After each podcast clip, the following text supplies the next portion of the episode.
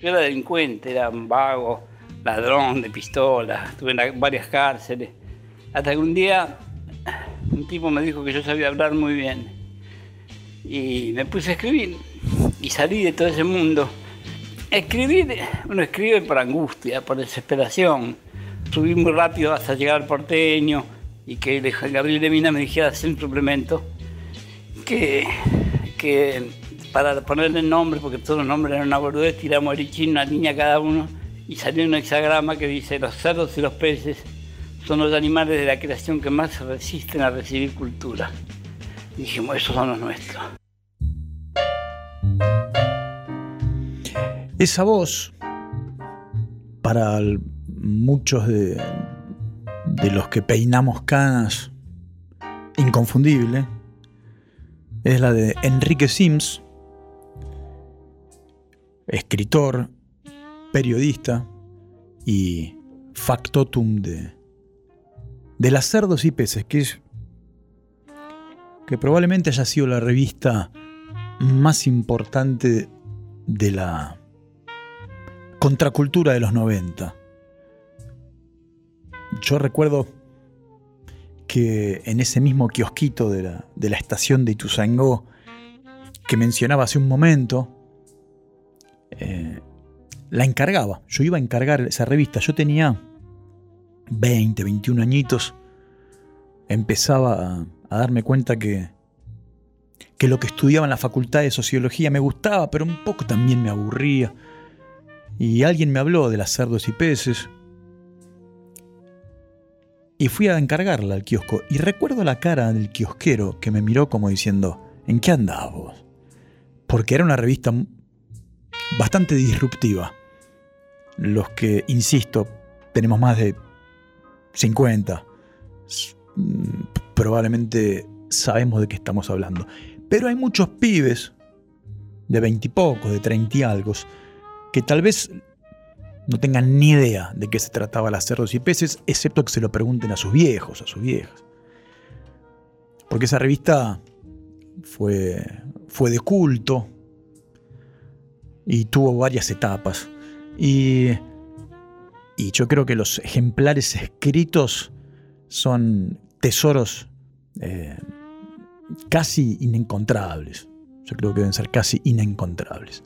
Pero por suerte, por suerte, hay un grupo de gente que, que se dedicó, se está dedicando a un proyecto colectivo que contribuye a los estudios justamente de las revistas culturales argentinas y que fortalece la circulación pública de nuestro patrimonio cultural en la web. Esta buena gente formó una cosa que se llama AIRA, que es Archivo Histórico de Revistas Argentinas, y que pone a disposición de todo el mundo, en forma libre y gratuita, las colecciones digitalizadas de las revistas y publicaciones periódicas con los índices completos, con el acceso incluso a los artículos críticos que las tienen como referencia. Eh, y en el marco de AIRA, que es, entonces es una hemeroteca digital, insisto, de libre acceso, y que está creada y sostenida por un grupo de investigadores en letras, historia y ciencias de la comunicación, alberga más de 200 colecciones de revistas argentinas del siglo XX.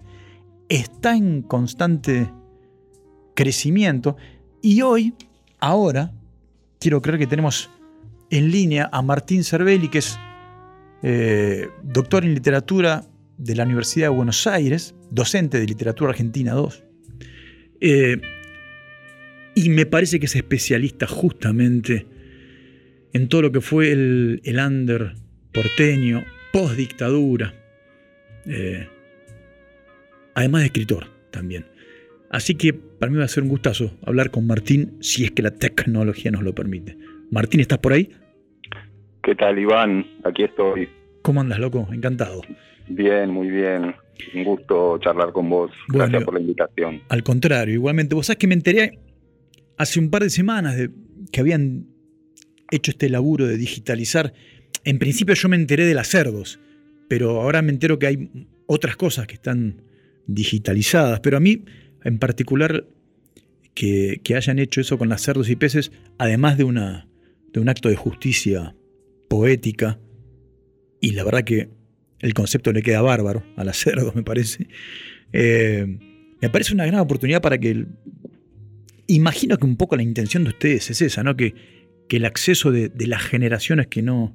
Que ni sospechan lo que eran eh, las cerdos tengan acceso inmediato, ¿no?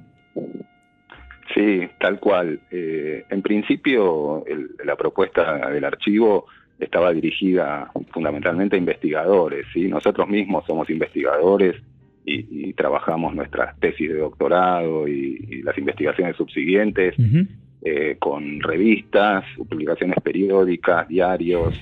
Eh, y bueno, eh, cuando decidimos ampliar un poco la, idea, la idea original fue todo el material que nosotros estábamos acumulando, relevando, ponerlo a disposición de otros investigadores, pero después el proyecto eh, la verdad que creció exponencialmente, nos fuimos abriendo a, todo tipo de revistas, no solo culturales o de literatura, sino semanarios de interés general, revistas de ciencia ficción, de deporte, de rock. Y, bueno, ahora sí, el proyecto ya no apunta solamente a investigadores, sino, como bien decís vos, a, los nuevos lectores que, que no tienen ese material a disposición porque son de difícil acceso, muchas son este, incluso números inconseguibles. Este, así que tenemos, tenemos un, público variado actualmente y nos apuntamos a eso, ¿no? a, diversificarnos. Te iba a preguntar eso, ¿vos, fuiste, digamos, como el curador de, lo de las cerdos particularmente? Sí, en, verdad te cuento cómo fue. Yo, estaba dando un, seminario de doctorado en la UBA que, se llamaba Rock Espacio Ciudad, pensando las transformaciones de la ciudad de Buenos Aires en relación al rock y toda la cuestión espacial. Y mm, conocí a una investigadora que está haciendo su tesis de doctorado sobre las cerdos y peces. Mira, que se llama como, Se llama Rosana Di Francesco. Y por intermedio de ella este, me conecté con un grupo de Facebook que eh, dedicado a Enrique Sims, de, quien acabamos de escuchar unas palabras ahí en la introducción, y que vos conocés muy bien. Y, bueno, eh, ellos estaban recolectando toda la, colección entre, entre fanáticos de la revista, la digitalizaron y bueno, lo mío fue más que nada coordinar el trabajo de ellos, subir todos los números a la página, prolijar un poco los archivos PDF eh, y, motorizar un poco ese proyecto, ¿no? reunir así a los actores dispersos, porque hoy en día eh, AIRA es un proyecto colectivo. Nosotros tenemos un comité de dirección donde nos reunimos eh, mensualmente, determinamos qué revista subir, pero la verdad que recibimos muchas contribuciones actualmente de, lectores, de, quienes visitan la página, nos ofrecen todo el tiempo material, estamos casi, te diría, desbordados, en este momento. Sí. Pensaba que debe haber algo de... Ustedes tienen, por ejemplo, un posible registro de, de la gente que, entra a, los archivos a mirar qué tipo de edades se manejan, si es gente como nosotros que, bueno, no sé qué edad tenés vos, yo tengo 54. 53. Eh, bueno, somos absolutamente contemporáneos. Totalmente. Si somos nosotros que vamos a, a, rememorar las revistas que nos hicieron felices, o si de vuelta, si hay pibes más, más jóvenes, hijos nuestros, ¿no? que, que van ahí a bucear, a hacer arqueología, porque al fin y al cabo es un laburo de arqueología, ¿no? Tal cual. Sí, mira, eh, no tenemos, digamos, un, ranking etario ¿no? de, quienes ingresan a la página, pero sí tenemos un ranking de, las publicaciones más descargadas. ¿Y cuáles son? Este, las que aparecen en primer lugar son las historietas. Mira. mira, la número uno es Locuras de Isidoro, la número dos es Fierro, la tres Satiricón, la cuatro Patoruzú. ¿Para Isidoro o Isidorito? Porque todas que había dos. Eh, había dos, este es Isidoro. Isidoro Cañones. Y, también estaba Patoruzú y Patorucito. Y Patorucito, exactamente. Que eran lecturas también de, nuestra infancia. Sí. Eh, viendo esto, yo me inclinaría a pensar que son más este, lectores, antiguos lectores que de alguna manera redescubren ese material y se relacionan un poco con, historias de su pasado, con los intereses que tenían desde la infancia, pero me imagino que también eh, tenemos revistas de cine, tenemos revistas de poesía, de diario de poesía, este, El Péndulo, Minotauro, Me imagino que también habrá muchos lectores este, contemporáneos y más jóvenes que, descubren este material. Eh, porque las revistas tuvieron una importancia central en el siglo XX. Vos lo sabés bien, como acabas de decir, tenías, íbamos a un kiosco a reservar una revista. Totalmente. Eso hoy ya no existe, ¿no? Impensado. todo. Bueno, y, íbamos también a, reservar los discos, ¿no?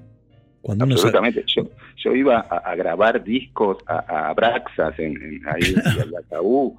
Este, me atendía Alfredo Rosso y me recomendaba discos, que eran, imposibles de comprar y uno llevaba un cassette. Llevabas un TDK de 90. Exacto. Eran, eran otras épocas donde acceder al material era todo una búsqueda, era implicaba mucho compromiso y, bueno, eran, eran otras épocas, ¿no? Eh, todo tiene un pro y contra. Actualmente la difusión de todo en Internet también te permite acceder a mucho, pero eh, se pierde un poco esa mística que tenía antes, ¿no? esas búsquedas. Em, sí, a mí siempre, siempre tengo una... No logro ponerme de acuerdo con, conmigo mismo. Bueno, entre otras cosas, eso ocurre muy seguido, pero no logro ponerme de acuerdo con si habría que de alguna manera eh, evangelizar a las nuevas generaciones y, digamos, e instarlas a que vayan a leer esas cosas, porque yo pienso que ahí se están perdiendo, se están perdiendo de mucho. Yo pienso en, lo, lo, que pasa es que también no me gustaría ponerme en el, rol de, maestro ciruela, ¿viste? Pero a mí me parece que hay cosas tan interesantes en, ese tipo de... Bueno, en las cerdos ni hablar. Yo mm. hago hincapié en las cerdos por el tipo de programa que hacemos acá y por una cuestión de, biografía personal también. Pero eh, son cosas que yo creo que el laburo que están haciendo ustedes es, es fundamental, porque si no es muy probable que se pierdan. Que se pierda de verdad ese, esa información esa... no sé cómo llamarle, pero todo lo que fueron los 90 son difíciles de entender si no, si no se leen esas revistas, ¿no? Para mí es muy, es muy difícil entender los 90 sin, sin la Cerdo. No sé si la Fierro, no, recuerdo si era exactamente contemporánea o venía un poco antes. Pienso en la revista Humor, ¿no? Pienso en, en bueno, en Satiricón. Tal cual. E-, eran revistas que inclusive eh, eran una clave, ¿no? El, que estaba, vos te encontrabas a alguien leyendo eh, la humor en, el subte y, vos sabías que había ahí algo compartido, sobre todo en la, el humor que salía en la época de la dictadura, pero lo mismo con, la expreso imaginario. Era como, una cofradía secreta, ¿no? Exactamente, ¿no? Era, era, armaban como colectivos de lectores y este, tenían eh, esa mística particular. Eh, sí, no, no, sé si evangelizar, ¿no? Porque yo, yo también creo que a veces, no sé, lo, achaco a, mi edad, que uno empieza con los años a pensar que, que, su pasado y su juventud fueron únicos. Lo que pasa que es verdad que vivimos en un momento muy particular de la cultura argentina, que fue eh, el retorno a la democracia, ¿no? y todo ese momento de la postdictadura realmente tenía una, efervescencia cultural muy grande. No, es casual que en ese momento aparece Luca, Batato Barea, Urrapilleta, el paracultural, es decir, eh, toda una movida que involucraba el teatro, involucraba las artes plásticas, el rock. Eh, fue, un momento que, yo con los años tiendo a considerar único, pero por, por otro lado también digo, hoy también deben existir esos momentos únicos para jóvenes actuales, simplemente que yo ya no participo de esas movidas. tengo, tengo una opinión ahí este, eh, contradictoria sobre, yo también, este tema. Yo también, porque pienso, yo tengo un, hijo adolescente, un hijo de 16, eh, que escucha casi todo el tiempo trap, por ejemplo, ¿no? Y he logrado de a poquito entender algunos de los códigos del trap y sobre todo de los pibes que vienen del, freestyle, ¿viste? Sí. Eh, y me parece muy interesante y estoy seguro que esos pibes eh, en las plazas, cuando arrancan con las batallas de gallos y etcétera, ese es el, el under de ellos Tal cual. Y tiene seguramente muchos vasos comunicantes con lo que para nosotros era, no sé, el paracultural, cemento, arpegios, qué sé yo. Tal cual. Lo que pasa, lo que sí no estoy tan seguro, pero eso ya los excede a ellos, me parece que ya tal vez es un signo de la época, y no sé si estás de acuerdo en lo que voy a decir, que nosotros 30 años después estamos recordando, añorando y yendo a buscar eh, la cerdo y seguimos escuchando esos discos probablemente. Yo no sé si va a pasar con la cultura joven de hoy día. No sé si mi hijo cuando tiene 50 años va a escuchar al Duki o no sé si, si, si van a seguir existiendo eh, los pibes en las plazas eh, freestyleando, ¿no? O como se diga. No lo sé, ¿quién lo sabe? Sí, te entiendo. Y comparte, yo también tengo hijas de 18, 20 años y también fanáticas del trap, así que entiendo perfectamente lo que decís. Y coincido, por ejemplo, eh, toda la movida del quinto escalón claro. Eh, era realmente una movida under cuando empezaron en, el Parque Rivadavia. tenía muchos condimentos que, digamos, yo, le doy mucha importancia al tema espacial, ¿no? A la ocupación del espacio. A, no del espacio público, El espacio público, totalmente. Eh, proyectos como la Feria del Libro Independiente y muchos otros, ¿no? Y eso era también una presencia de chicos en la plaza, rapeando, haciendo poesía, este, me, parece súper interesante. Ahora, eh, ahora que se lo comió la industria a todo eso, y bueno, yo son, son productos eh, dudosos, ¿no? Este, yo sigo también la, carrera de Duke y de, de, ICA, etcétera. Claro. Bueno, se van a, creo que se, se van a enfrentar a los mismos dilemas y se van a morder la cola de la misma manera que, nos pasó a los que hacíamos rock en los 90. Me parece que ni más ni menos. Podría eh, ser, podría ser. Mira, recién estaba eh, revisando una entrevista, porque hay que decir también que no lo dijiste, que vos sos uno de los protagonistas del último número de Cerdos y Peces. Yo creo que soy el modelo de etapa de la última Cerdos y Peces. Exactamente. En lo, que si, lo que si mal no recuerdo fue su tercera etapa, que ya fue la última. Exacto, caracterizado como el jorobado de Notre Dame. Sí, algo así. O, algo por el estilo. Este, Quasimodo. Y, y, ahí Enrique Sims también te cuestionaba, ¿no? Un poco, este, Enrique Sims era muy crítico, muy cuestionador, y, y en el reportaje, en las preguntas que te hacía, eh, te observaba ¿no? tu masividad o, tu faceta más pública, por decirlo de alguna manera. Sí, bueno, es lo que mejor le, le quedaba a él también. Eh, meter el. Meter el, eh, el, el. aguijón donde. Pero hacía muy bien en hacerlo. Y. Y yo creo que él. Es un tipo tan. Es un tipo muy brillante. y es un tipo muy querible e insoportable también. la gente que lo, que lo ha conocido y que lo quiere mucho puede decirte exactamente esto. No sé si vos lo conociste a él, si tenés una relación, bueno. Eh, pero bueno, son esos tipos fundamentales para mí. Para mí son fundamentales. Yo creo que si no hubiese existido un, Enrique Sims o un Tom Lupo, ¿no? Esos tipos, eh, los 90 hubieran sido muy distintos en términos culturales, hubiesen sido mucho más... Eh, hubiese sido un terreno baldío mucho más grande.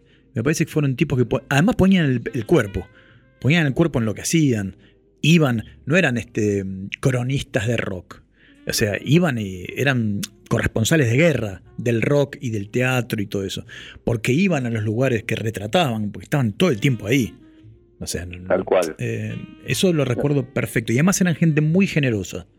Muy generosa. Vos sabés que Sí, perdón. No, no, me gusta ser muy autorreferencial, pero lo que tengo para decir es que nosotros con los Caballeros de la Quema éramos una bandita de morón que no teníamos ni disco, ni mucho menos. Teníamos un cassette independiente con cuatro canciones y yo era fanático de las cerdos y decidí tomarme el Sarmiento e ir a la redacción de las cerdos, que era en la calle Lavalle, casi Poirredón en ese momento. Y para mí era como ir a a intentar encontrarme con, qué sé yo, con, el editor de la Rolling Stones en, New York, mucho más que eso. Pero digo, y me encontré con, con Vera Land, con Enrique, que fueron muy generosos. Y la primera nota en la historia de la banda de, de Caballeros nos la hizo Vera Land. Nos la hizo, es una página este, en las Cerdos IPC, que, que, para mí era una gloria. Haber llegado ahí para mí era una gloria. Y después vinieran, venían a los shows.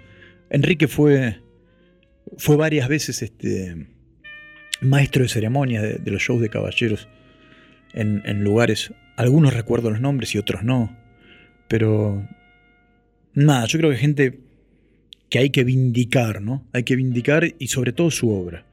Absolutamente. Bueno, ahí compartiste el honor con eh, los redonditos de Ricota, ¿no? De que Enrique Sims eh, abriera los shows con, algunos monólogos. Con, los redondos mucho tiempo antes, claro. Sí, sí, mucho tiempo antes. Sí. Exacto. Sí, era una revista que vos decías que de Enrique Sims ponía el cuerpo y es absolutamente. Incluso la revista entró en varias veces como en situaciones de choque, ¿no? Como en su momento en el 87 organizaron una marcha contra la visita de Juan Pablo II a la Argentina que terminó en una batalla campal con la policía en el obelisco. Absolutamente. Y, fue un, tal vez uno de los enfrentamientos así de democracia, uno de los primeros enfrentamientos más este, estridentes ¿no? contra la policía, y todo a, partir de una convocatoria de las cerdos y peces. Así que tenía también mucha mucha intervención, marchas contra los edictos policiales. Es una revista muy comprometida. Muy comprometida. Y creo que una revista que hoy día eh, provocarían también mucha polémica.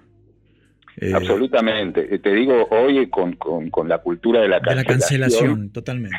No podría ni, asomar el rabillo del ojo la CERDOS-IPS. Tenía, tenía temas muy polémicos, los, más polémicos vinculados al abuso sexual, a, la apología de la droga, a la pedofilia, notas sobre pedofilia que vos las lees hoy y cuesta un poco, ¿no? Porque son muy revulsivas. Sí.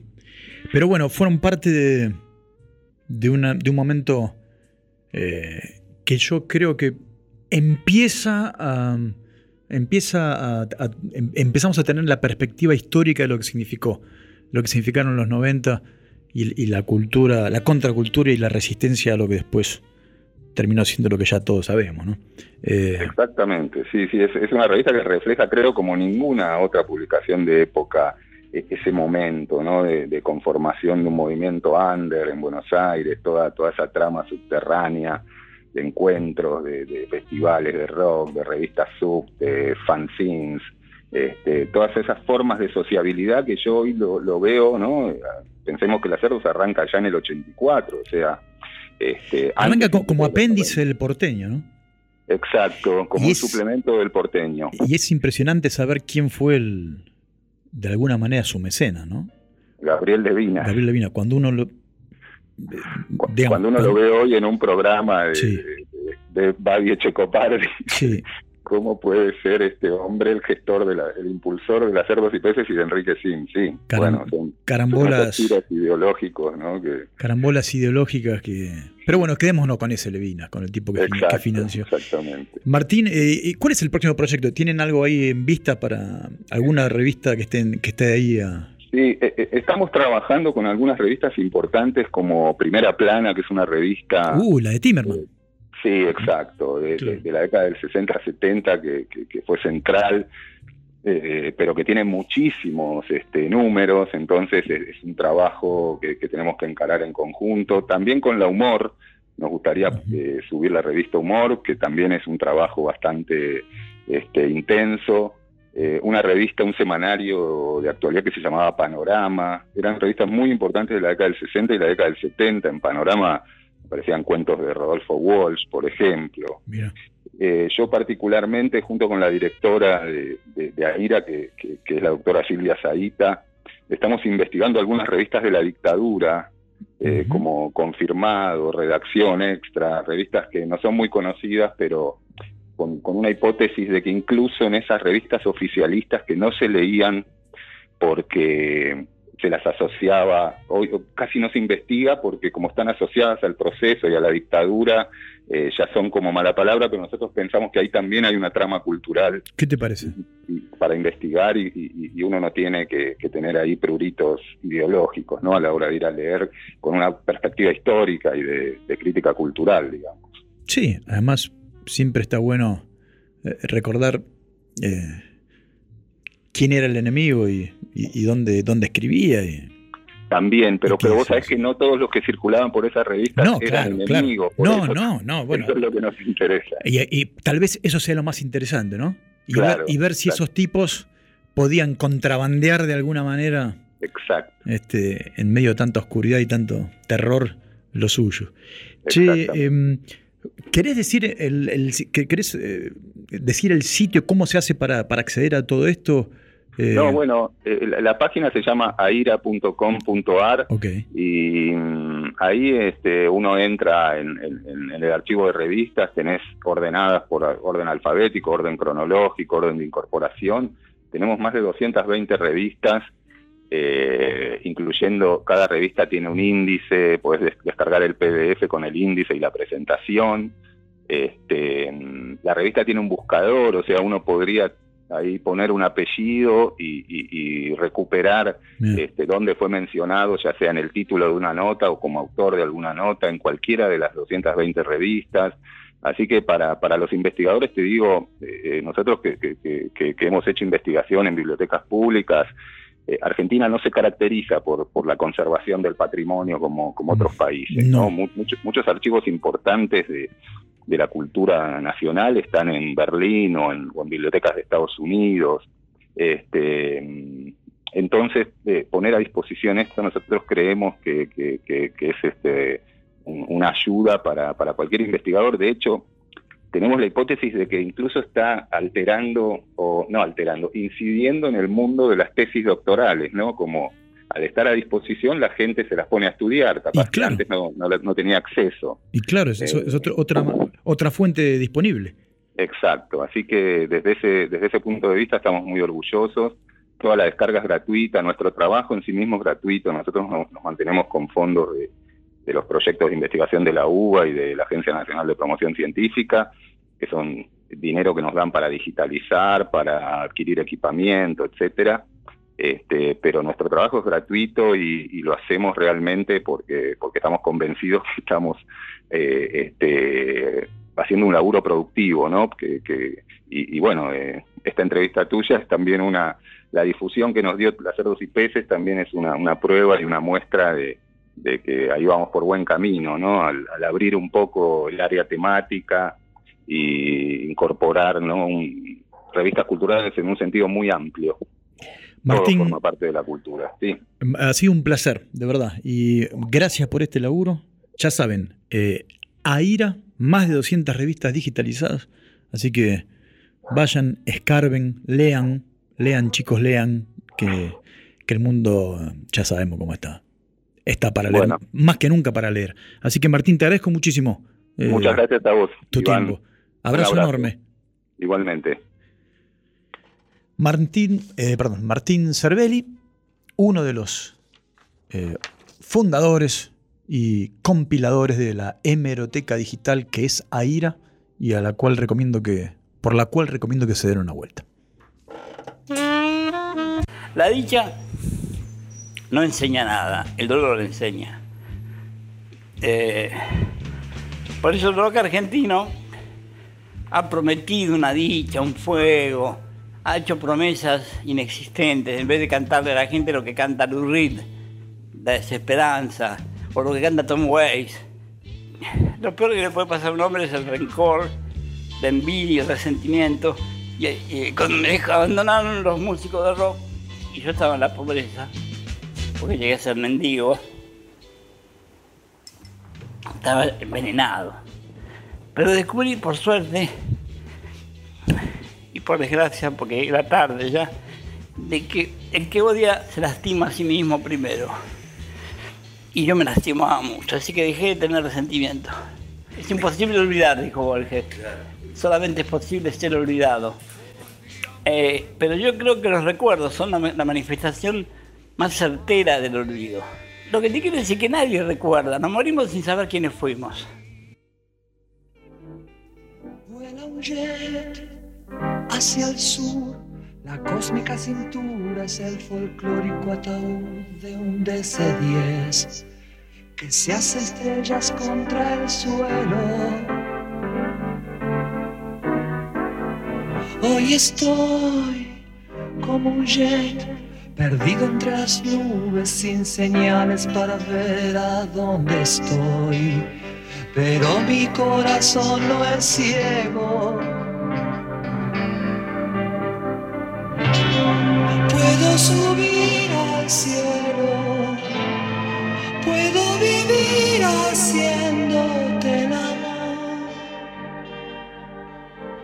Pero me voy. Otro whisky y ya van mil.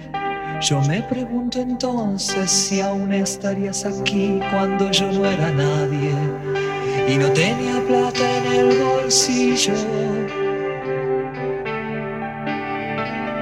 La nostalgia que otra vez no entiendo a los que hacen lo mismo que yo hice ayer, pero como hasta ahí no más, como viviendo en el pasado. Mm, me escapé sin pensar, escuché los Beatles y me fui a buscar la soledad.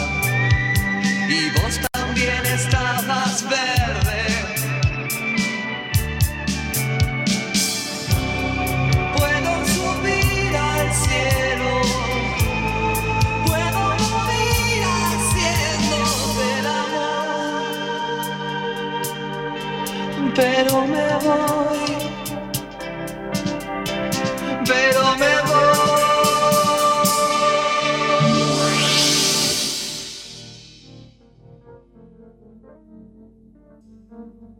Thank